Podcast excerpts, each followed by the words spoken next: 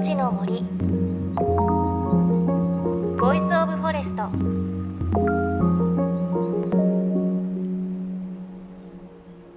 おはようございます。高橋万里恵です。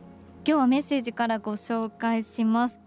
先週皆さんにちょっと質問をしてですねあの私マラソンを昨年から趣味で始めたんですがどうしても距離を走ってると飽きちゃうので なんか何考えて走ってるんですか？私無心が無理なんですけどということを皆さんにあのお聞きしたんですけどたくさんねメッセージくださいました。本当にありがとうございます。ちょっと2通ぐらいご紹介したいんですがラジオネームきなこもちさん40代男性。大阪府の方。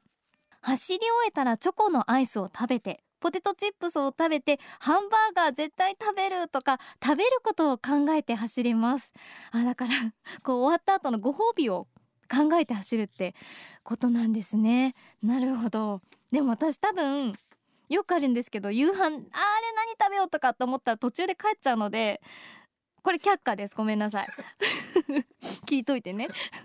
続いてラジオネームボルフィーさん60代男性北海道の方。何かを考えようと思って走っているわけではないのですがいろいろなことが頭に浮かんできます。今やっている趣味のことやあ今後やってみたいこと家事のことジョギング中にいいアイデアが浮かんでくるような気がします。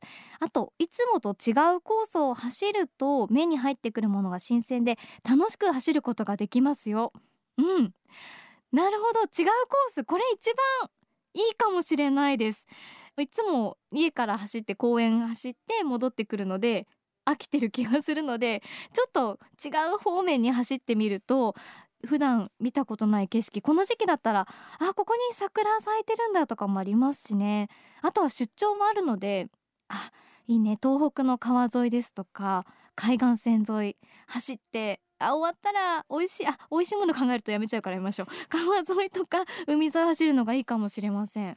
たくさんアドバイスくださいました。本当にありがとうございます。さあ JFN38 曲を結んでお送りします。いのちの森 Voice of Forest。さあ今週も森林ジャーナリスト田中淳夫さんのお話お届けします。先週は昨年の台風による千葉県の大規模停電は言い方を変えると大規模倒木であり林業の衰退が一つの要因だったのではないかというお話でした。で実はこれ、まあ、日本の林業が抱える問題の一部に過ぎないんです。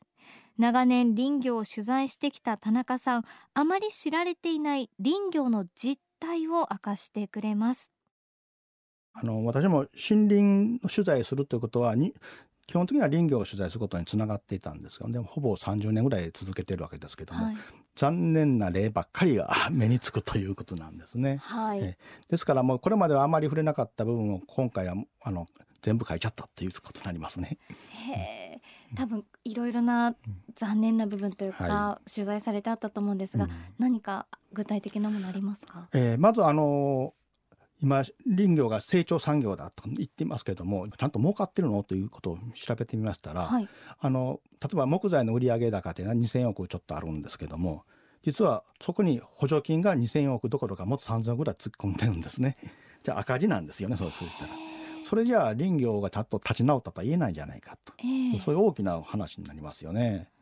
林業は儲からないんですか正直言って全部税金をつい込んでるだけで赤字が垂れ流してる状態ですね。へだから何をしても例えば、まあ、植える木を植える、えー、苗を植える、はい、草を刈る、まあ、間伐をする。何をするも全て補助金でやってますから。補助金が出るからやろうか。だ本当だったら育った木を売ってその利益で林業経営しなくちゃいけないけども、えー、もうひたすら補助金が出ることでやってる状態ですから。じゃあその補助金がなかったら利益が出ないってことなんですか、まあ、出ませんねそれは安く買われちゃうってことまあ、木材の値段が下がったというのも第一にはあります。それに、まあ、木材の使い道も変わりましたね。あの今日本の人口はどんどん減ってるわけですから、えー、もう住宅建築がどんどん減ってますから、えー、だからそういう需要がなくなってきてるんですね。でしょうがないあの使い道がないからってじゃあバイオマス発電所に燃やすとかですね、はい、そういう使い道になっちゃうと値段も安いし560年育った木を燃やす一瞬で燃やしてしまうのかということになりますよね。そうしたらもう山主さんとしてはもうリンゴやる気なくなっちゃうというそういう面が出てきてます。うん、じゃあ本当に、まあ、逆に考えるとその補助金がなかったらもう誰も林業に手をつけないというか山は放置されたままになってそうなる可能性は強いですね。それにまあ今はまた補助金も含めてですねとりあえずあの林業をやりたいという若者も増えてるというのは事実なんですけどもえええあの残念ながら入ったものの5年以内に半分以上辞めてます。えそれはどうして？もちろんあの給料が安いとかですねそういう問題もあるんですけども、例えば給料もですね普通の月給制のところは少ないですね。はい。日給制がほとんどです。働いた日しか分しかもらえない。そういう意味ではあんまり儲からない。非常に体力を使う仕事なんですけどもそれ報われないということになりますね。さらに事故が多いんですよ全国で4万5千人ぐらいしか林業従事者はいないんですがええ。それで毎年2桁10人20人多い時は30人ぐらいが亡くなってます。作業中の事故で亡くなるんですね。あの事故率という計算法があって、まあ、1,000人のうち何人が事故を起こすかというんですけども、うん。全産業の事故率と林業の事故率を調べたら林業の事故率は十数倍です。めちゃくちゃ高いですなんかそのイメージ全くなかったですね、いやーだからやっぱりい命がけの仕事になっちゃってますよね。しかもそれに報われるだけの、まあ、給料はもらえないとなったらみんな辞めていきますね。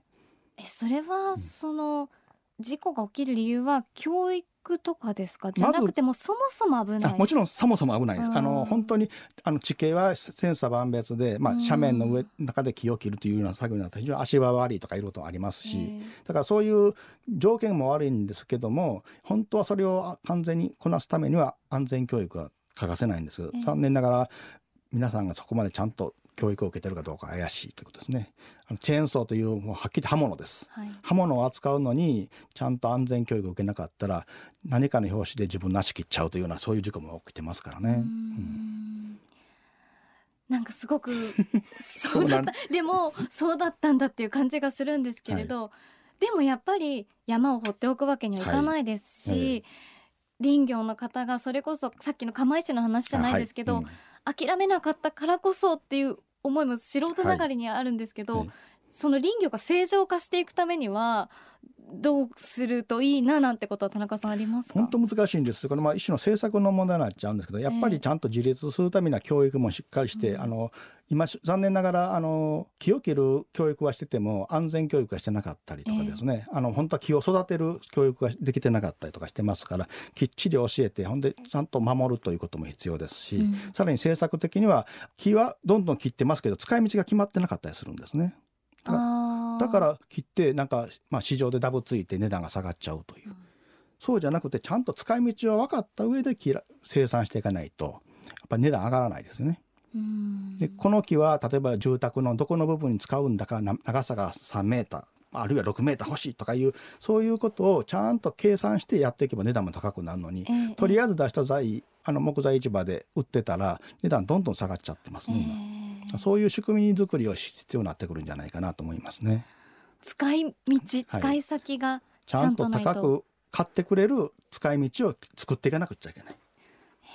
先ほど言った通り今住宅需要がどんどん減ってますから、ええ。これまでの需要はどんどん縮んでるんですね。だから新しい需要を作らなくちゃいけない、うん。残念ながら今の日本の林業界では新しいしか高く売れる需要が生まれてないですね結果的にはバイオマス発電のようにもう安くて燃やすだけみたいな需要になっちゃってる。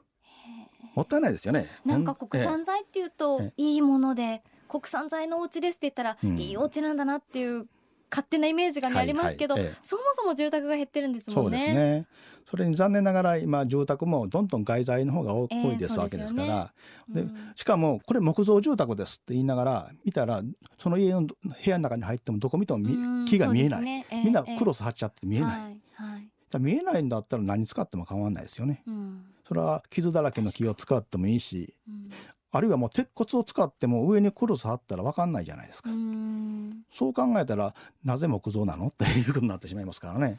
そうですね。ね問題点としてたくさんあると思うんですけれど、ね、よくこうニュースとか、まあ、新聞で目にするのは、まあ、所有者不明のはい。誰のものかがもう確かめるのも大変な、はい、まあ、山林ですよね、ええこの問題っていうのはどうですか？それこそ日本中の所有者不明の土地が九州よりも広いと言われているほど状態になってます。全部合わせるとですか？そうです。でそのほとんどは山林なんですね、ええ。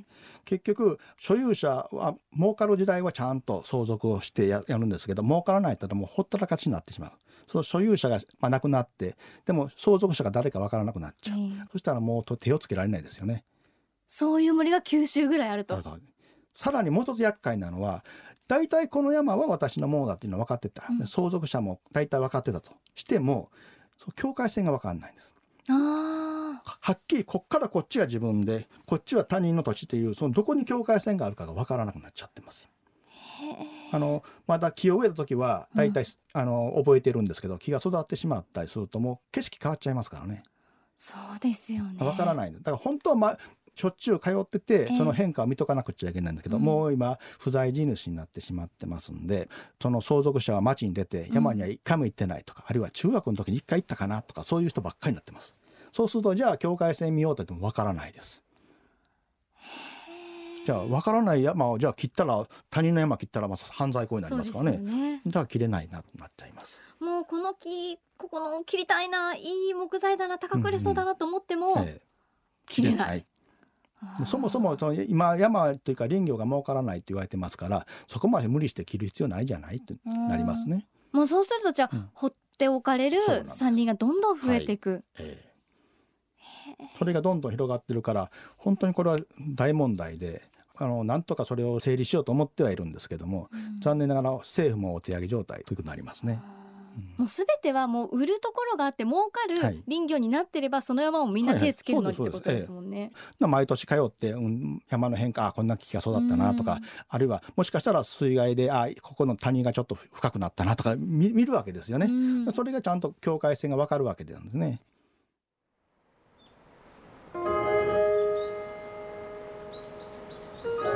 命の森Voice of Forest。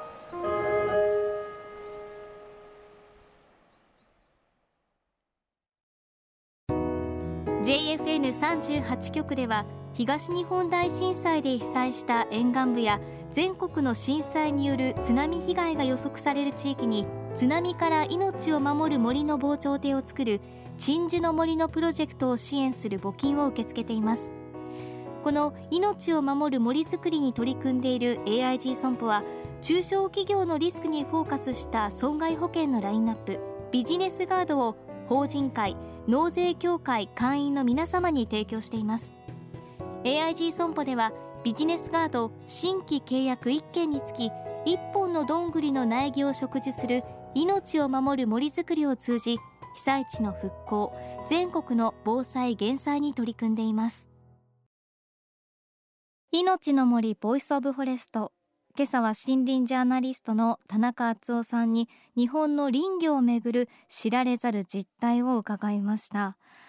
いや結構ねショッキングな内容でしたね。この番組でもこう林業についてですとか若い林業の男の子の取材とかしてきていてその実態って本当見えてなかったんだなっていう感じがしました。でやっぱりこう田中さんの話を聞いてからこう例えば車でね高速とか走っていて杉林が見えたりするとあこの森杉が密集しているけど誰のか分かってなかったりするのかなとかあこの木を高く売る仕組みを作れば山も整備されるのにまだそこまではいかなくて田中さん政府もお手上げ状態って言ってたなとかなんかねこう杉林を見る目が変わるというかちょっと日本の林業についていろいろ考える部分があるなっていう感じのお話でした。